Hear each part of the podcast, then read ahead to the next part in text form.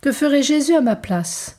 Écoutons pour la treizième fois le bienheureux Charles de Foucault, 1858-1916, prêtre, ermite au Sahara, chez les Touaregs. Ce sont des extraits de l'imitation du bien-aimé, des méditations sur les saints évangiles. On se moquait de lui, on le raillait. Que vous êtes bon, mon Dieu, que vous nous aimez, vous qui embrassez volontairement tant de douleurs pour notre amour, pour notre sanctification, pour nous porter à vous aimer par la vue de votre amour, et pour nous porter à embrasser la souffrance par l'exemple que vous nous en donnez, la faisant désirer désormais par tous les cœurs qui vous aiment, comme une condition indispensable de votre ressemblance. Mon Père, je remets mon esprit entre vos mains. Que vous êtes bon, mon Dieu, de nous donner, à votre dernière minute, une dernière leçon.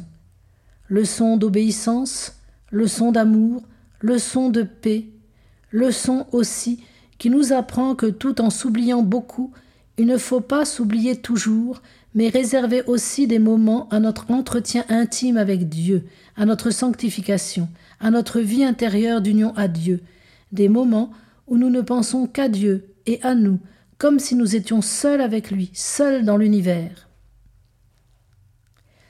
Père, je remets mon âme entre vos mains, que cette parole de paix, de confiance, surtout d'obéissance et d'amour, soit la parole de tous les instants de notre vie et celle de notre dernier instant, à votre exemple, ô bien-aimé Jésus, et pour votre amour, ô bien-aimé Jésus. Mon Dieu, mon âme et mon corps sont à vous. Emparez-vous-en. Agissez vous-même en moi pour que toutes les pensées, mes paroles, mes actions vous glorifient. Je suis à vous. Continuez en moi votre vie. Que ce ne soit plus moi qui vive, mais que vous viviez en moi, ô Jésus, pour votre plus grande gloire, pour que votre nom soit parfaitement glorifié en moi et par moi, pour que votre règne arrive en moi et par moi, pour que votre volonté se fasse en moi et par moi, pour votre gloire, ô divin Jésus, pour la sanctification de votre nom, ô bien-aimé Jésus. Et mon Dieu de tout notre cœur, c'est le premier devoir, c'est le premier but de notre Seigneur dans tous les enseignements, paroles et exemples qu'il nous a donnés. Aimons tous les hommes comme nous-mêmes, c'est le deuxième but de notre Seigneur dans toutes ses leçons en paroles et en exemples.